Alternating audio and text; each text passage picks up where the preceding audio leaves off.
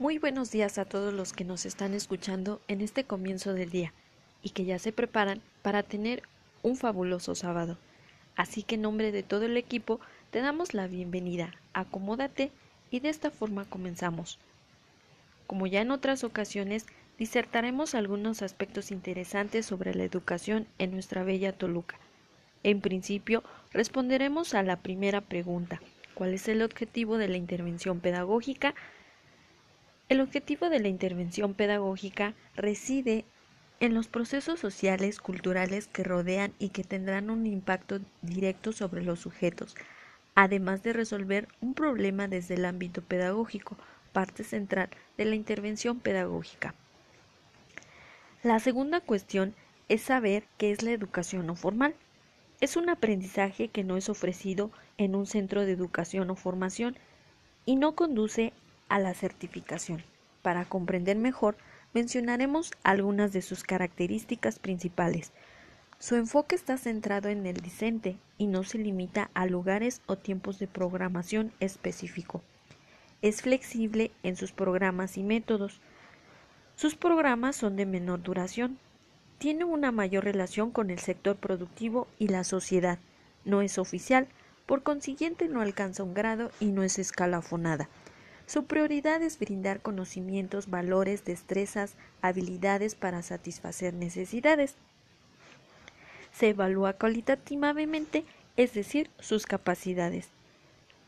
Es sistemática, buscando la coherencia en todo el proceso pedagógico en sus etapas de investigación, planificación, ejecución y evaluación.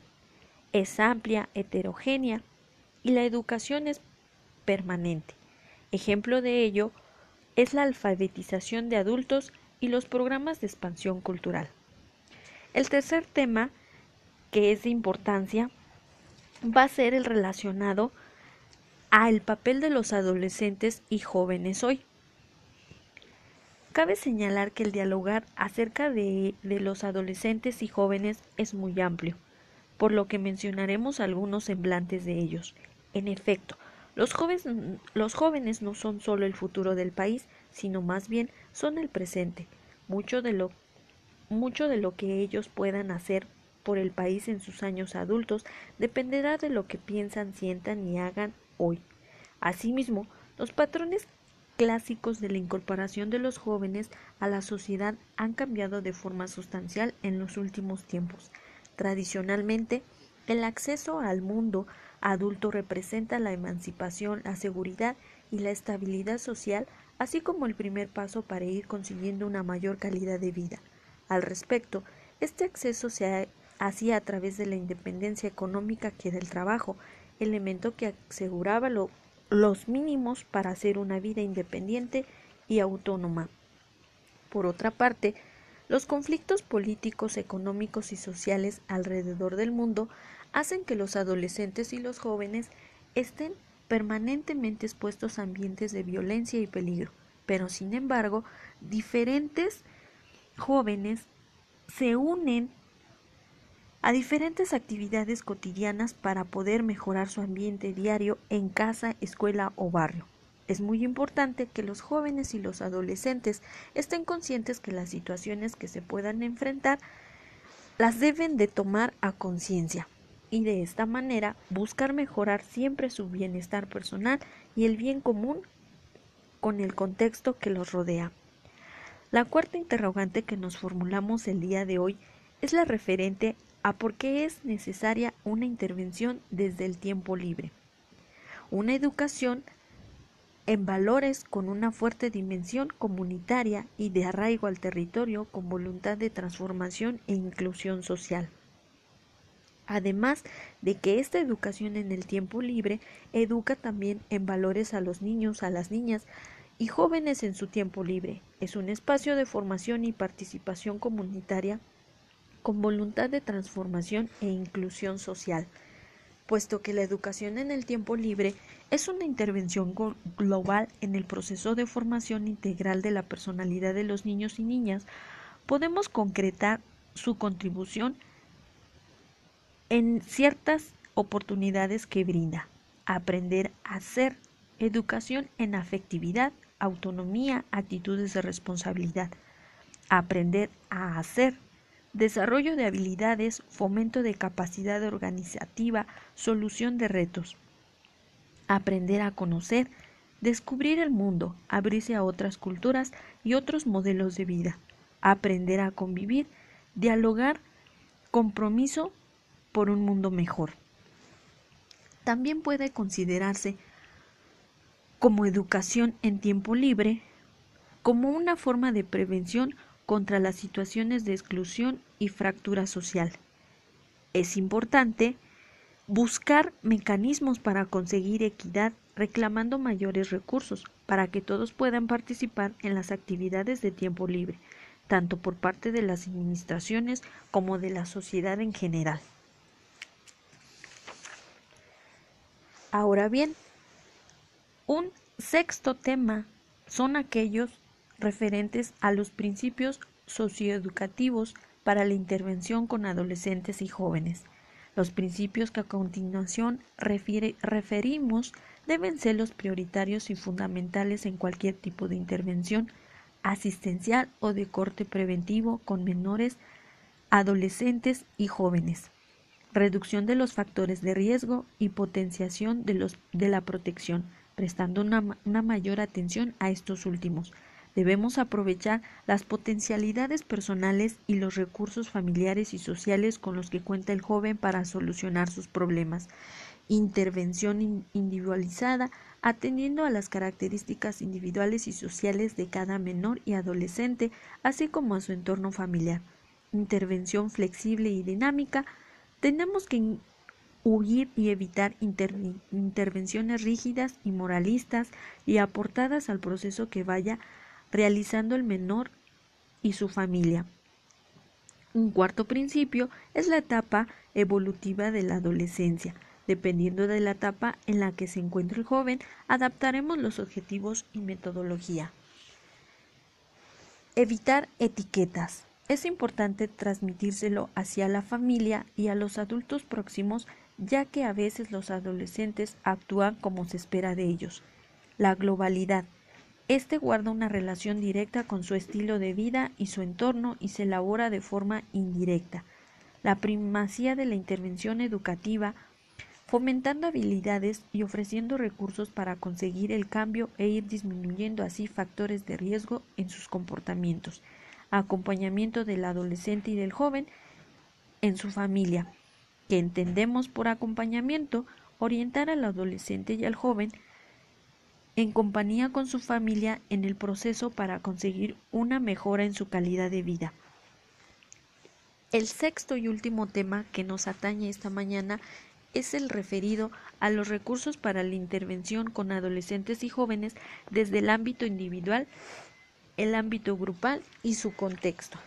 Para ello es necesario entender por recurso aquellos bienes que van a prestar un apoyo al adolescente y al joven en conjunto con su familia en situaciones especiales que guarden relación con el desarrollo, bienestar y necesidades de ellos. Principalmente, los recursos disponibles son los referentes a los servicios sociales autónomos y municipales. Son principalmente los ayuntamientos como institución más próxima al ciudadano los que se encargan de proporcionar los recursos preventivos y de apoyo a las familias en los municipios. El Centro de Servicios Sociales es identificado por los ciudadanos como referente y puerta de entrada al sistema público de servicios sociales, entre otros. Por mi parte, es todo Agradezco su atención y les deseo un excelente día. Muy buenos días a todos los que nos están escuchando en este comienzo del día y que ya se preparan para tener un fabuloso sábado. Así que en nombre de todo el equipo te damos la bienvenida. Acomódate y de esta forma comenzamos. Como ya en otras ocasiones, disertaremos algunos aspectos interesantes sobre la educación en nuestra bella Toluca en principio, responderemos a la primera pregunta. ¿Cuál es el objetivo de la intervención pedagógica? El objetivo de la intervención pedagógica reside en los procesos sociales, culturales que rodean y que tendrán un impacto directo sobre los sujetos, además de resolver un problema desde el ámbito pedagógico, parte central de la intervención pedagógica. La segunda cuestión es saber qué es la educación no formal. Es un aprendizaje que no es ofrecido en un centro de educación o formación y no conduce a la certificación. Para comprender mejor, mencionaremos algunas de sus características principales. Su enfoque está centrado en el discente y no se limita a lugares o tiempos de programación específico. Es flexible en sus programas y métodos. Sus programas son de menor duración. Tiene una mayor relación con el sector productivo y la sociedad. No es oficial, por consiguiente no alcanza un grado y no es escalafonada. Su prioridad es brindar conocimientos, valores, destrezas, habilidades para satisfacer necesidades. Se evalúa cualitativamente, es decir, sus capacidades. Es sistemática, buscando la coherencia en todo el proceso pedagógico en sus etapas de investigación, planificación, ejecución y evaluación. Es amplia, heterogénea y la educación es permanente. Ejemplo de ello es la alfabetización de adultos y los programas de expansión cultural. El tercer tema, que es de importancia, va a ser el relacionado al papel de los adolescentes y jóvenes hoy. Cabe señalar que el dialogar acerca de, los adolescentes y jóvenes es muy amplio, por lo que mencionaremos algunos semblantes de ellos. En efecto, los jóvenes, los jóvenes no son solo el futuro del país, sino más bien son el presente. Mucho de lo, mucho de lo que ellos puedan hacer por el país en sus años adultos dependerá de lo que piensan, sientan y hagan hoy. Asimismo, los patrones clásicos de la incorporación de los jóvenes a la sociedad han cambiado de forma sustancial en los últimos tiempos. Tradicionalmente, el acceso al mundo adulto representa la emancipación, la seguridad y la estabilidad social, así como el primer paso para ir consiguiendo una mayor calidad de vida. Al respecto, este acceso se hacía a través de la independencia económica que del trabajo, elemento que aseguraba los mínimos para hacer una vida independiente y autónoma. Por otra parte, los conflictos políticos, económicos y sociales alrededor del mundo hacen que los adolescentes y los jóvenes estén permanentemente expuestos a ambientes de violencia y peligro. Pero sin embargo, diferentes jóvenes se unen a diferentes actividades cotidianas para poder mejorar su ambiente diario en casa, escuela o barrio. Es muy importante que los jóvenes y los adolescentes estén conscientes que las situaciones que se puedan enfrentar las deben de tomar a conciencia y de esta manera buscar mejorar siempre su bienestar personal y el bien común con el contexto que los rodea. La cuarta interrogante que nos formulamos el día de hoy es la referente a por qué es necesaria una intervención desde el tiempo libre.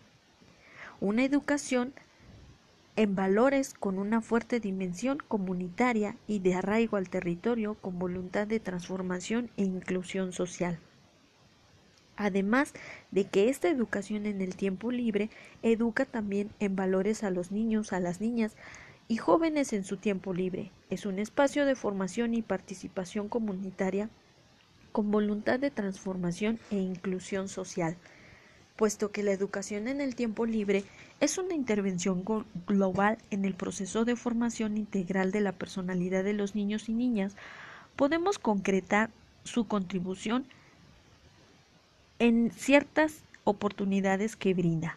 Aprender a hacer educación en afectividad, autonomía, actitudes de responsabilidad. Aprender a hacer desarrollo de habilidades, fomento de capacidad organizativa, solución de retos. Aprender a conocer, descubrir el mundo, abrirse a otras culturas y otros modelos de vida. Aprender a convivir, dialogar, compromiso por un mundo mejor.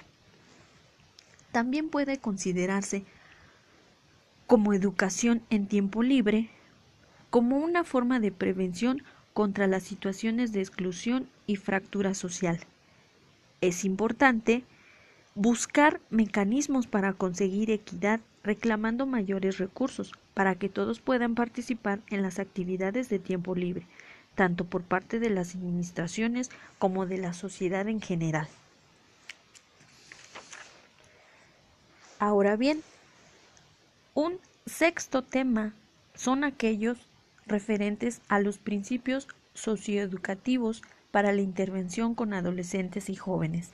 Los principios que a continuación referimos deben ser los prioritarios y fundamentales en cualquier tipo de intervención asistencial o de corte preventivo con menores, adolescentes y jóvenes.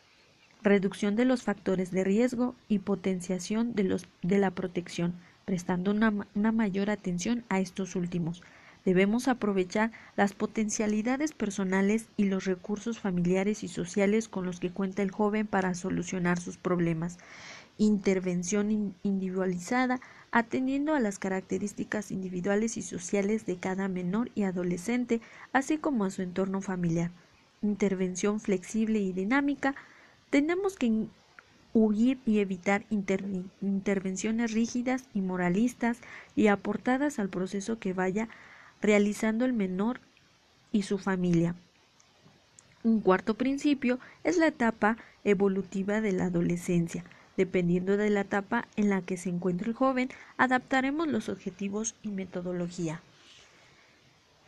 Evitar etiquetas. Es importante transmitírselo hacia la familia y a los adultos próximos, ya que a veces los adolescentes actúan como se espera de ellos. La globalidad. Este guarda una relación directa con su estilo de vida y su entorno y se elabora de forma indirecta. La primacía de la intervención educativa, fomentando habilidades y ofreciendo recursos para conseguir el cambio e ir disminuyendo así factores de riesgo en sus comportamientos. Acompañamiento del adolescente y del joven en su familia, que entendemos por acompañamiento orientar al adolescente y al joven en compañía con su familia en el proceso para conseguir una mejora en su calidad de vida. El sexto y último tema que nos atañe esta mañana es el referido a los recursos para la intervención con adolescentes y jóvenes desde el ámbito individual, el ámbito grupal y su contexto. Para ello es necesario entender por recurso aquellos bienes que van a prestar un apoyo al adolescente y al joven en conjunto con su familia en situaciones especiales que guarden relación con el desarrollo, bienestar y necesidades de ellos. Principalmente, los recursos disponibles son los referentes a los servicios sociales autónomos y municipales, son principalmente los ayuntamientos como institución más próxima al ciudadano los que se encargan de proporcionar los recursos preventivos y de apoyo a las familias en los municipios. El Centro de Servicios Sociales es identificado por los ciudadanos como referente y puerta de entrada al sistema público de servicios sociales, entre otros. Por mi parte, es todo. Agradezco su atención y les deseo un excelente día.